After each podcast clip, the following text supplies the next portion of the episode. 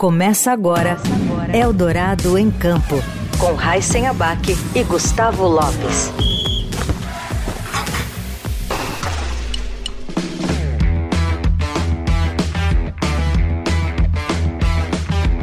Olá, seja bem-vinda, seja bem-vindo você também a mais uma edição do Eldorado em Campo. Eu sou Raíssen Abac e comigo aqui está o Gustavo Lopes. Tudo bem, Gustavo? Tudo bem, Raíssen, tudo bem, ouvintes? O nosso entrevistado de hoje foi o primeiro brasileiro a escalar o Monte Everest, aí também o K2, que é a segunda montanha mais alta do mundo, e os Sete Cumes, fora outros que a gente ainda vai falar aqui durante o programa. E você vai chegar lá em cima ou não, e vai voltar para casa ou não, conforme as suas atitudes, né? Conforme a forma que você vai encarar aquela sua experiência. Ele nasceu em Foz do Iguaçu em 1966, é formado em turismo pela Universidade Federal do Paraná e também se destaca como fotógrafo e escritor com cinco livros publicados. E graças ao seu entusiasmo e alto nível técnico, continua elevando a bandeira brasileira aos pontos mais altos do mundo. Então, alpinistas como eu, hoje, a minha maior satisfação não é mais escalar o Everest. Hoje, quem entra em campo aqui com a gente é Valdemar Niklevich. Tudo bem, Valdemar? Bem-vindo. Tudo bem, Raíssa, tudo bem, amigos da Rádio Dourado. Um prazer estar de volta com vocês, porque por muitos anos é, eu estive no estúdio de vocês com nosso amigo Ari Pereira Júnior, a gente acompanha meus principais projetos, Everest, K2, Sete Cumes, ou a gente se falava via satélite, ou estava aí no estúdio com vocês. Então, sempre bom estar novamente aqui com, com os ouvintes da rádio. O prazer é todo nosso de te receber. O, o Valdemar, que é essa figura, esse brasileiro, né, que, que nos enche de orgulho, né, por ter conquistado aí tantas coisas sempre em nome do nosso país. Mas eu queria começar perguntando para você, Valdemar, porque é o seguinte, você é alpinista, você é fotógrafo, você é escritor e você é palestrante. Qual dessas atividades você gosta mais? Puxa, Gustavo, eu gosto de todas. Você esqueceu de uma importante, sou ambientalista também. Então, estou montando uma, uma reserva natural, então estou vivendo muito esse momento meu de amante da natureza, né?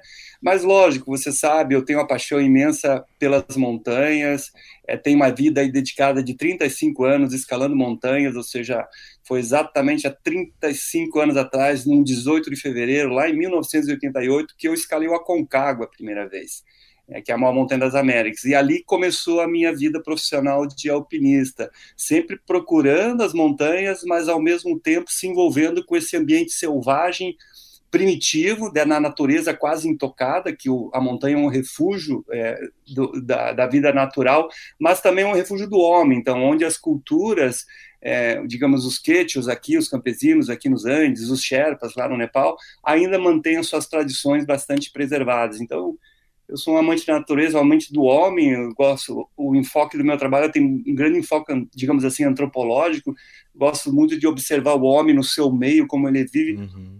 principalmente na natureza, né, e na montanha, ou seja, esse respeito que o homem da montanha tem pela essa natureza imponente que é a montanha, é um lugar hostil, esse respeito que ele tem ao frio, às encostas, né, a um Isso. clima realmente severo e essa porque ele sente daí a dependência que ele tem da natureza que nós temos, né, que muitas vezes a gente vivendo nas grandes cidades a gente não percebe isso e por isso às vezes infelizmente não respeita tanto a natureza quanto ela merece. Então, eu queria ainda falar um pouco desse seu início, Valdemar. É, você já falou que foi no Aconcagua, mas o, o seu primeiro contato ali é, é, com montanha, com essa paixão, o despertar dessa paixão, como é que foi? Já foi ainda na infância, na adolescência? Como é que foi?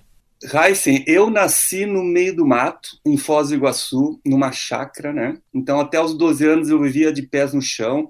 O meu pai foi um dos grandes desbravadores lá de Foz, um dos primeiros, digamos assim. Meu pai foi servir o exército lá em 1951. Então, meu pai viu tipo a ponte da amizade ser construída. A gente final de semana ia fazer piquenique nas cataratas, ia fazer piquenique lá, tipo, entrava lá no meio da, da água e tomava banho junto das cachoeiras ali. Né? Então, é, esse contato muito próximo com a natureza fez com que eu tivesse essa paixão despertada muito cedo. E daí, com 12 anos, a gente veio para Curitiba. E aí eu vim morar onde eu moro até hoje, estou falando aqui de Curitiba com vocês, e aí eu senti falta desse mato, né, de, de, desses rios, dessa floresta que eu tinha lá ao meu lado. E fui reencontrar esse ambiente aqui na Serra do Mar do Paraná, que é o maior trecho preservado da, da nossa Mata Atlântica, né, um patrimônio natural é, brasileiro, mas incrível a nível mundial também. E ali tem as montanhas, né, principalmente uma montanha muito especial para nós paranaenses, que é o Marumbi. E quando eu olhei o Marumbi, aquela imponência, nunca tinha visto uma montanha tão imponente, é realmente muito imponente, é um afloramento rochoso, assim, de pelo menos mil metros acima da estação do Marumbi. A, a estação do Marumbi está a 500, o Marumbi tem 1.539. E ali começou então o meu contato com a montanha e com os montanhistas, né? Uhum. Então o Marumbi foi escalado a primeira vez em 1789, 1879, perdão, e isso é essa data é vista como o início do montanhismo é, no Brasil, né? Então nós temos uma comunidade aqui, uma relação muito próxima, muito íntima com a montanha, com a Serra do Mar. E aí eu comecei a me envolver, né? E bastante entusiasmado. E como eu disse no início, muito, sempre tive muita é, carisma, muito, muita, muita curiosidade com relação aos povos que vivem nas montanhas. Então, e as civilizações antigas, no caso aqui a civilização inca, né?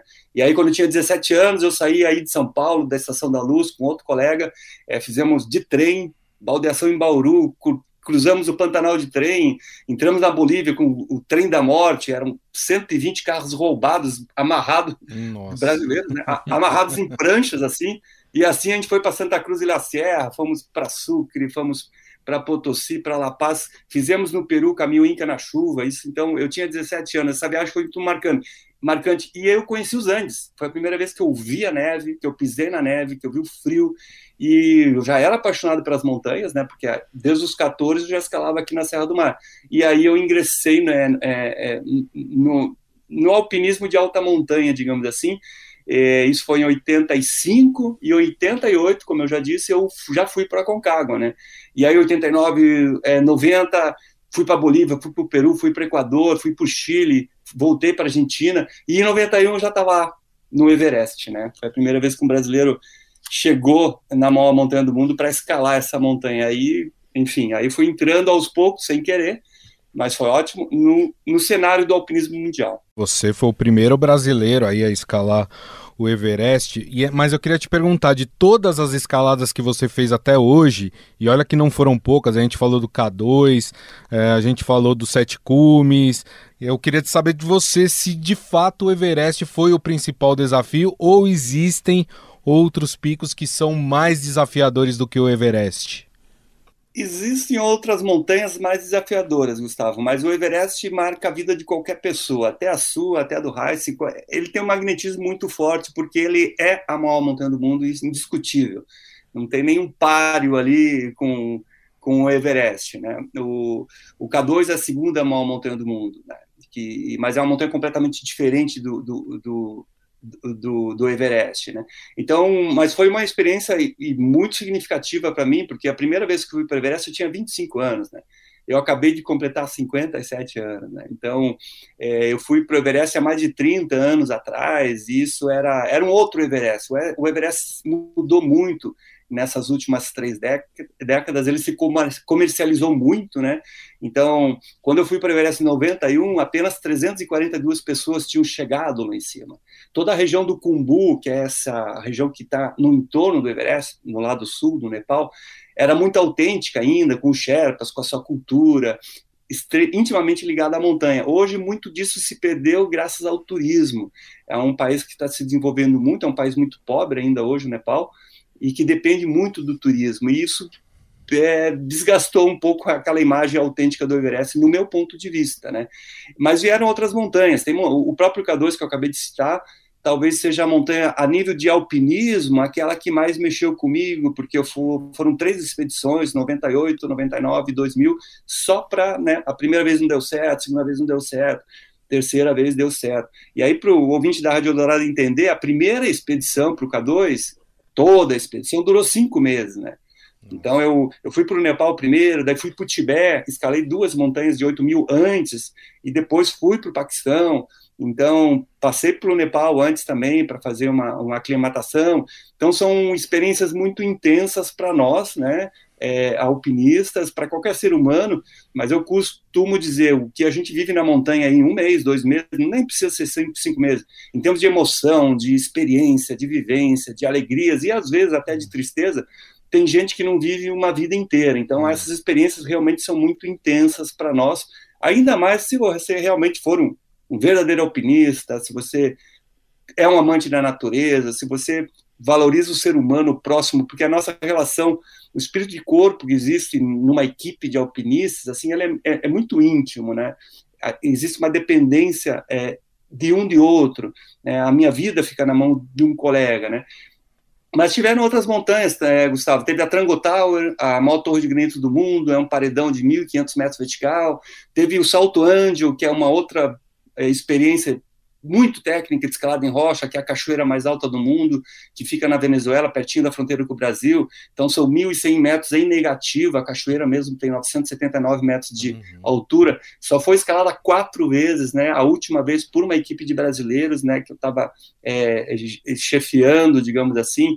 Foi uma experiência fantástica, isso foi em 2011, né? E teve, como se comentou rapidamente aí, o, o 4 mil dos Alpes, que eu acabei de de finalizar, que para mim, sem dúvida nenhuma, foi o projeto mais importante da minha vida e que, infelizmente, o brasileiro não entende. Pô, o cara escalou o Everest e vai dizer que o 4 mil dos Alpes é mais importante. Eu posso explicar se vocês quiserem. Claro, por favor. 82 picos, é isso? Só isso, né?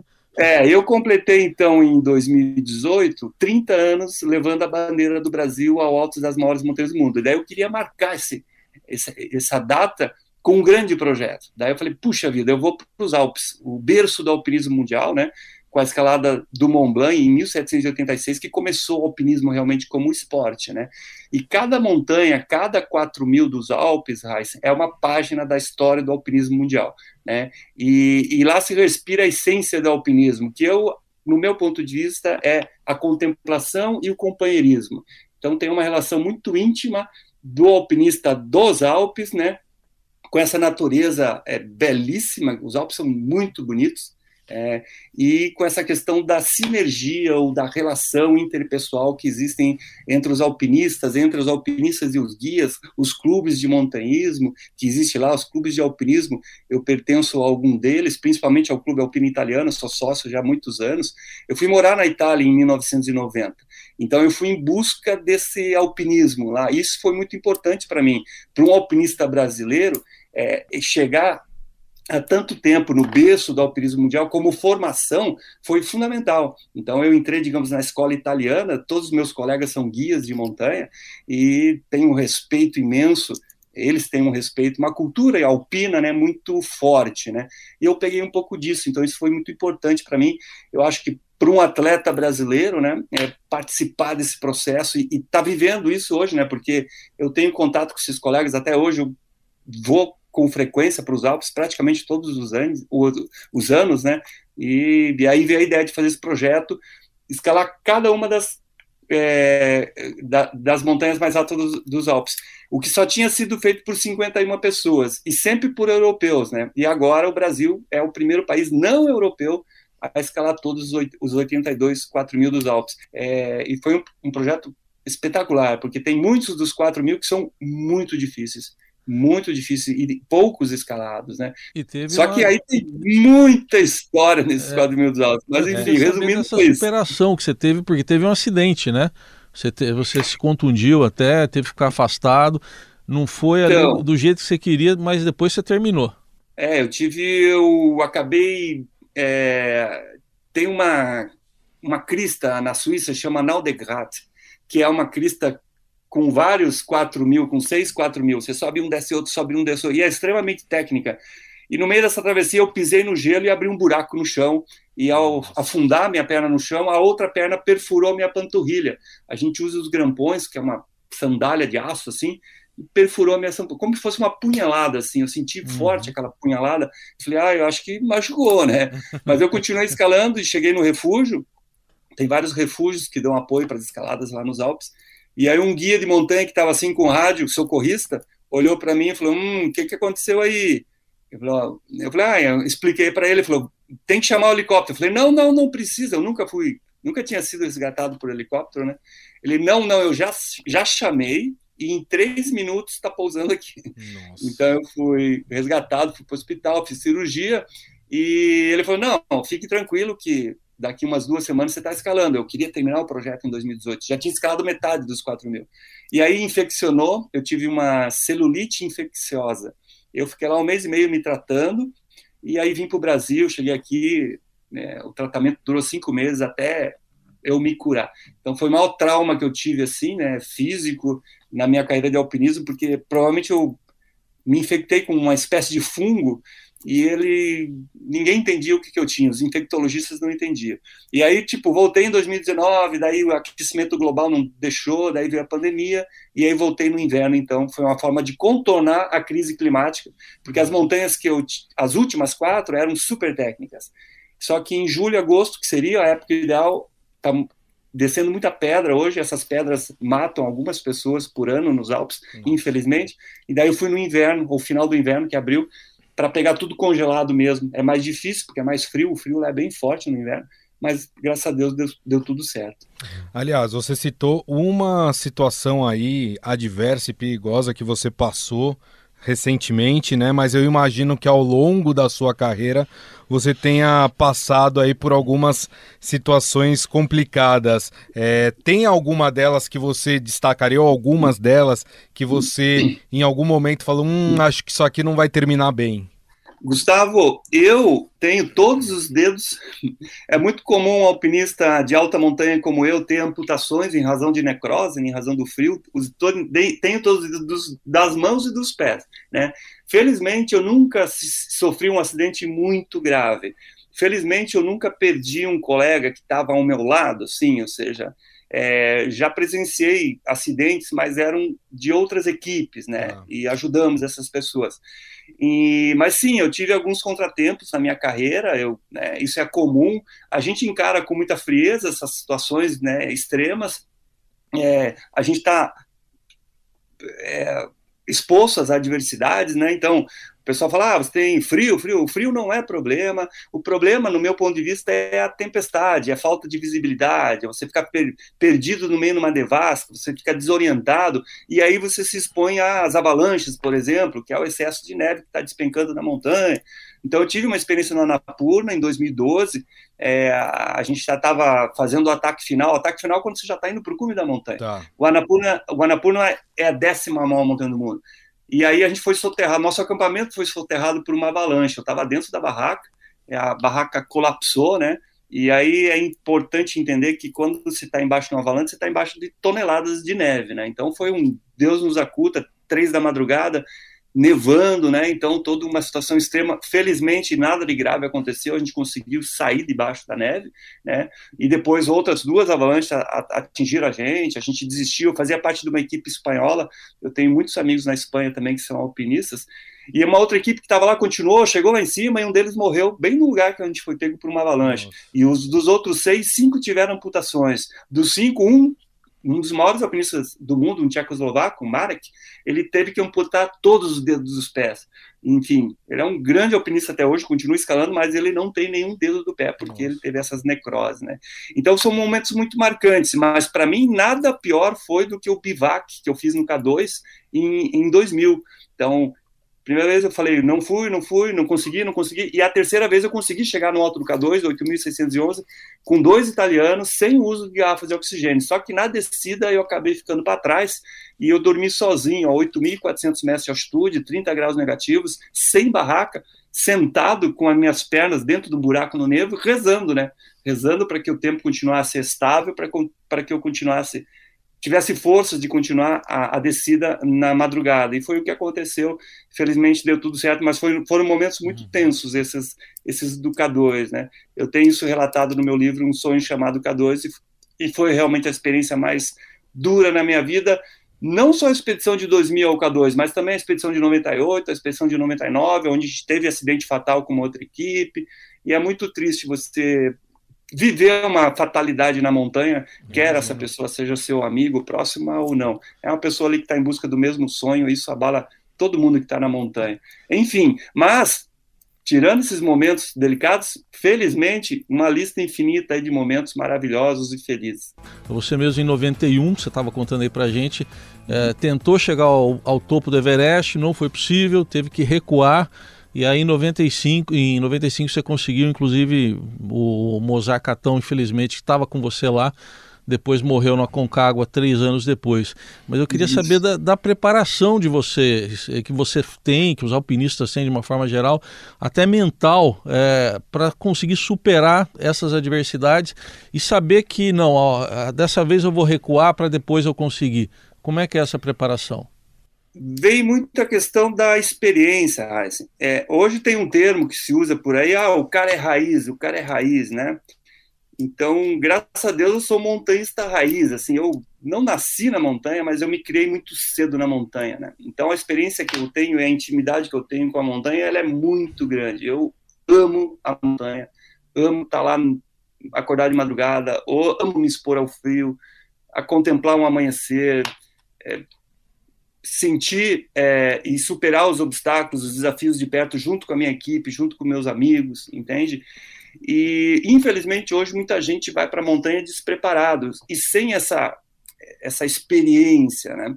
E experiência não se improvisa, experiência a gente adquire através da vivência, através da escalada de montanhas menores, né? Então, o início que eu tive aos 14 anos aqui na Serra do Mar foi fundamental para eu adquirir essa experi experiência e para que ela seja tivesse sido sedimentada aos poucos, né? A, o, nós temos aqui grandes montanhas é, na América do Sul, que é a Cordilheira dos Andes, e tem uma infinidade de possibilidades aqui próximos ao Brasil, né? Próximo ao Brasil. Então, a, todas as investidas que eu fiz não só para Concagua, mas para as montanhas da Bolívia, do Peru, na Patagônia, na Colômbia, é, na Venezuela, foram muito importantes para me dar esse chão, digamos, essa base é, sólida.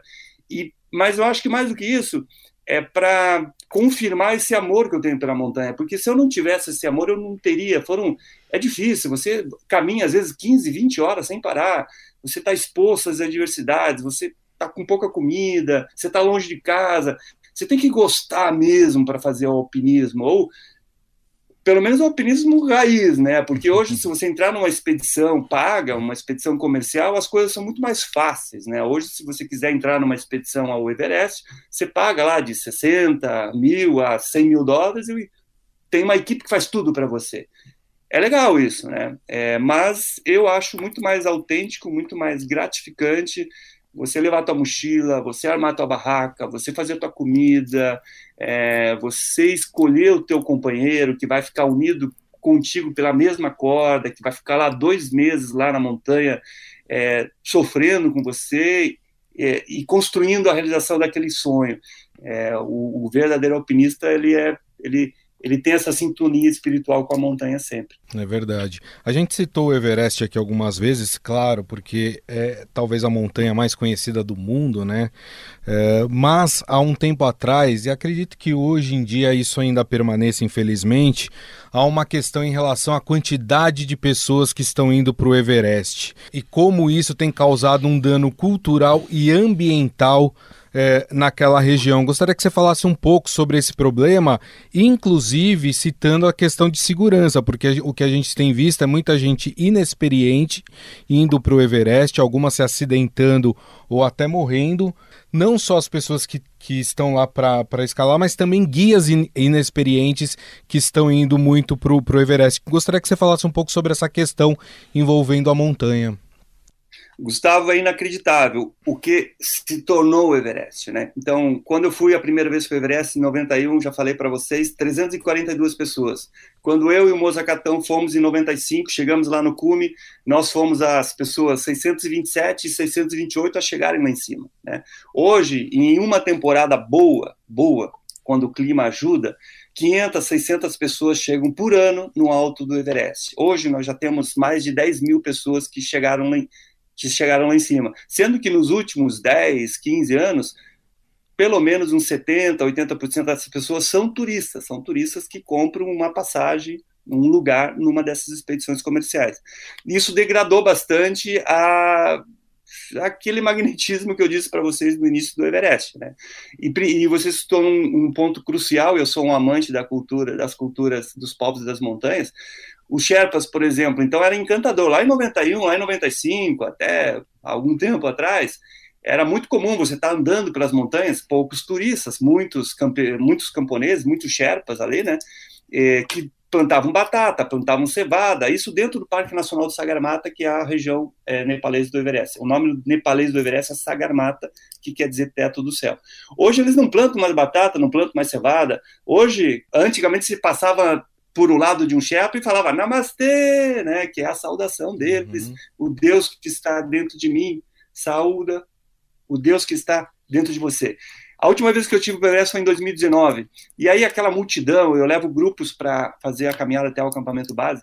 Então, se você não pega a trilha, não põe o pé na trilha depois das antes das 8, 9 da manhã, tem uma fila indiana de umas 3 mil pessoas na tua Nossa. frente.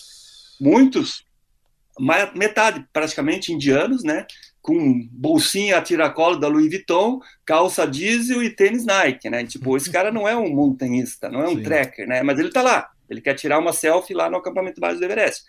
E antes você chegava nos lodges, que eram alojamentos rústicos, você comia batata, né? A comida local que os Sherpas é, comem, mumo, que era uma espécie de um pastelzinho, spring rolls, é, enfim.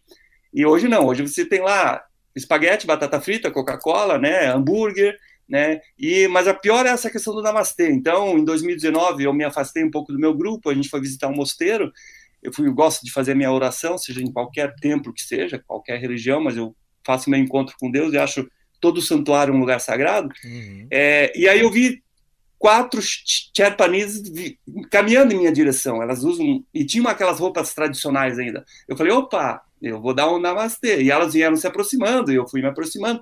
Aí eu todo sorridente, você tem que olhar no fundo dos olhos para a pessoa e falar namastê elas não deram bola nenhuma para mim, elas não falaram namastê, elas continuaram andando e me ignorando. Ou seja, é, infelizmente é o preço que esses lugares pagam, né, devido ao excesso de visitantes uhum. e muitas vezes aquele visitante que está com o valor equivocado, está buscando outras coisas e não aquela verdadeira experiência, quer seja com a cultura local, quer seja com as montanhas que existem lá. É, é uma pena, é uma pena mesmo. Então, alpinistas como eu, hoje, a minha maior satisfação não é mais escalar o Everest, é escalar uma montanha desconhecida aqui na Cordilheira de Vilcabamba, perto de Machu Picchu, ali no Peru, por exemplo. São montanhas que nunca foram escaladas, são montanhas que têm recentemente eu escalei uma montanha há três anos, que era uma montanha que tinha sido escalada uma vez por uma equipe suíça em 1969, que se chamava Panta. É uma montanha lindíssima, num lugar assim, é, um refúgio natural incrível na Cordilheira de Vilcabamba, que é a, é a última cordilheira quando a, a Cordilheira dos Andes cai em direção à selva amazônica. Tá. Amazônia. Então tem uma biodiversidade incrível. Enfim, esse tipo de experiência é possível a gente vivenciar ainda, mas estão ficando cada vez mais raras, né? Porque a gente está somos cada vez mais né, seres humanos aqui nessa terra e conquistamos praticamente todos os espaços naturais e a gente está perdendo, perdendo essas oportunidades né, de vivenciar de ter uma, um, uma experiência realmente autêntica, infelizmente. Valdemar, imagino que tenha um tempo muito grande de preparação para quando você vai para uma expedição dessa, que você não resolve, ah, vou semana que vem lá para escalar, você tem que ter toda uma preparação. É, é, muito diferente quando você vai num lugar como esse que você acabou de citar, que você nunca foi, é, a, você estuda antes, enfim, como é a preparação? É, o planejamento é fundamental para o nosso sucesso, né? Eu faço palestras para a empresa, toda semana eu, eu friso muito isso, né? E quanto mais minucioso for essa tua preparação, maiores vão ser as chances do sucesso, mas também aquela satisfação mais rica vai ser aquela sua experiência. Então começa primeiro até de você definir e entender o ambiente que você vai atuar. Se você vai escalar uma montanha em Uganda, por exemplo, que eu achei que eu fui escalar, né, o, o Ruvenzori, lá, que é uma montanha, que é a Montanha dos Gorilas, por exemplo, entender a cultura desse local, o ambiente desse local, a época do ano apropriada, né? Muita gente, é, às vezes, vai fazer uma viagem de turismo, não sei se já aconteceu com você, é, que está nos escutando, e descobre que é a pior época que, que tinha para ir para aquele lugar você foi. Uhum. Então, é um erro básico aí de falta de planejamento, né? E aí nós alpinistas escalamos montanhas de gelo, montanhas de rocha, cada montanha tem uma particularidade ou algumas particularidades. E aí você tem que fazer um treinamento específico para aquele tipo de escalada que você vai fazer. Saber se você domina a técnica que você vai ser exigido. Por exemplo, Big Wall. Então, quando a gente ficou no Salto Anjo, a maior cachoeira do mundo, nós ficamos 13 dias pendurado no abismo, né? Então, são mil metros de altura e da metade para cima você não podia descer. Então, nós dormimos pendurados, nós fazíamos as refeições penduradas, a gente ia no banheiro pendurado, entende? Então, antes de você fazer isso, você tem que ter passado por essa experiência algumas vezes, porque se você for direto para um, um big wall gigantesco desse, é como correr uma maratona. Se você nunca correu e for correr uma maratona de 42 quilômetros, você vai ter problemas. Se você for cabeçudo, filho teimoso, e não der trégua e for até o final, provavelmente você vai ter um ataque cardíaco, vai ter diversas é, distensões, você não vai estar bem. Agora, se você começar a correr um quilômetro, dois quilômetros, se preparar uns dois anos para maratona, você vai fazer a maratona assobiando, curtindo. É uma delícia fazer uma maratona, nem, nem que você faça em cinco horas, mas você vai correr, vai estar feliz, vai estar fazendo, aqui, cumprindo o objetivo que você se propôs.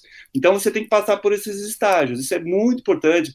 Muita gente aconteceu na montanha, ah, não aguento ficar dormindo dentro da barraca ou acampado uma semana, duas semanas você vai ficar no, Everest, vai ficar um mês, dois meses acampado dentro de uma barraca pequenininha. Então, é importante se acampar um, um, um dia, um fim de semana, uma semana, criar experiência, como funciona um acampamento, né? Como é fazer as necessidades atrás da pedra, fazer um buraquinho, como é fazer a própria refeição, derreter a neve, fazer a própria água. Você tem que remineralizar essa água ou não? Porque a água da neve é como se fosse água destilada, ela não tem minerais, ela tem que ser repor esses minerais para o teu organismo absorver essa água, enfim, tem uma série de detalhes, né? Questão da, da preocupação com a, com a sua integridade física, você tem que ter noção de primeiros socorros, né? saber todo o medicamento que você tem que levar, enfim, o, o acompanhamento de uma equipe médica durante essa sua preparação, enfim, é uma série de detalhes que faz no final não só você ter o êxito, mas você fazer com que aquela experiência. A gente não os filmes exploram muito isso, esse lado dramático, que você chega quase morrendo lá em cima.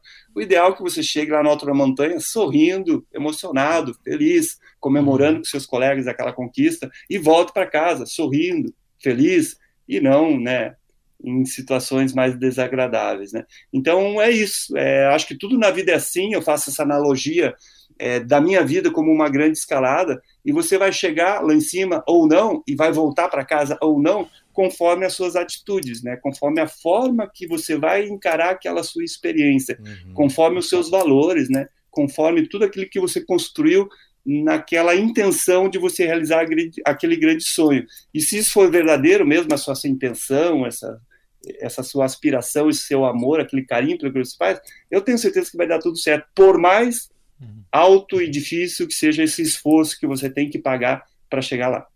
A gente está chegando aqui no final da nossa conversa, Valdemar, mas eu queria, antes de encerrar, que a gente falasse um pouco sobre esse seu projeto da Reserva Natural de Araucárias, em Campo Largo, né? Campo Largo, para quem não sabe, fica ali pertinho de Curitiba. Por que dessa iniciativa? Por que, que você começou esse projeto?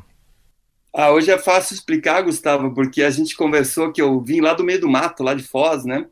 E eu vim para Curitiba e perdi esse, esse, esse chão, é, e depois encontrei aqui a Serra do Mar, e nós temos uma árvore especial no Brasil, que é a Araucária augustifolia, que é o pinheiro do Paraná, o pinheiro do Brasil. É uma árvore belíssima e produz um fruto maravilhoso, que é o pinhão, extremamente saudável e nutritivo, né? Então, eu tenho uma verdadeira adoração por essa árvore, e ela está entrando é, em risco de extinção. Uma araucária ela pode viver 300 anos, mas ela vive geralmente 50, 100 anos, 150, mas um dia ela vai morrer. E graças à perda do, de, desse ambiente natural, a propagação, a chance de uma araucária nascer sozinho e prosperar e virar uma árvore grande é muito pequena hoje em dia. Então ela precisa ser plantada para a gente garantir a sua, a sua própria a sobrevivência dessa espécie, né? E aí eu procurei durante um bom tempo, estava procurando uma área, aí ao lado bom, acho que aconteceram algumas coisas boas na pandemia, para mim foi isso, foi encontrar uma propriedade entre dois rios, um fundo de um vale esquecido, abandonado há mais de 30 anos, onde existiam milhares de araucárias, e foram todas cortadas na década de 60, tinha uma serraria lá, e eu estou reintroduzindo as araucárias, estamos recuperando essa floresta com araucária, que faz parte da Mata Atlântica, né? Só que ali é, a, a, floresta umbrófila mista é o que tem na Serra do Mar, e ali chama é, é, floresta umbrófila densa, perdão, e ali a floresta umbrófila mista, que é chamada da floresta com araucária. É na margem da escarpa devoniana, a escarpa devoniana é um degrau que tem aqui entre o primeiro e o segundo planalto, entre Curitiba e Ponta Grossa lá para cima, e é um refúgio de vida selvagem ali, a Escarpa Devoniana é a maior unidade de conservação do Paraná hoje. Ele, ele corre praticamente todo o estado do Paraná, indo até bater com a fronteira com São Paulo. E ali eu estou cuidando de uma área então de 42 hectares, né, onde estamos formando uma RPPN, né? E ali é o legado que eu quero deixar para as futuras gerações. A ideia é a gente recuperar a floresta, o estado original da floresta. A gente está plantando araucárias enxertadas para produção precoce do pinhão, ela produz um pouco mais cedo. Uma araucária normal demora mais ou menos uns 15, 20 anos para produzir pinhão. Uma araucária enxertada, ela demora aí 8 anos, 6, com seis anos já tem araucária enxertada produzindo pinhão, né? E a gente quer trabalhar com educação ambiental, eu adoro crianças, eu estou com um filho hoje de seis anos, né? Então, ontem mesmo a gente estava na reserva natural, então a gente quer trabalhar essa questão dos rios, da importância das nascentes, tem uma centenas de nascentes lá na reserva, né? A questão da recuperação do, do estado original das florestas, então a questão florestal, e a questão da preservação é, da vida selvagem, né? Ali tem onça, tem macaco, tem cobra, muita cobra, enfim. Mas esse ambiente natural que a gente está recuperando e é uma. Eu eu amo o que estou fazendo, e a gente está criando abelhas também, com e sem ferrão, já estamos produzindo mel, porque a ideia é gerar renda para manter a reserva. Né? Então, é o meu momento atual, estou muito feliz por isso, está dando muito trabalho, não é fácil, mas a gente está indo em frente. Muito legal saber desse seu projeto. Então, olha, isso já nos faz uh, pensar numa próxima conversa, para a gente saber mais para frente o, o, como é que avançou e, so, e as suas próximas escaladas também. Já fica ali já fica combinado entre a gente, Valdemar. A gente quer agradecer muito aqui a sua presença, do Valdemar Niklevich, alpinista que nos contou histórias muito legais a gente ouvir aqui e até uma próxima. Valeu, Raça. Muito obrigado, Gustavo. Muito obrigado. É sempre um imenso prazer estar com vocês da Rádio Dourado. Muito Valeu. obrigado. E assim a gente termina o Eldorado em Campo dessa semana. Semana que vem tem mais. Até lá, Gustavo. Até mais, Heisen. Até mais, ouvintes. Tchau.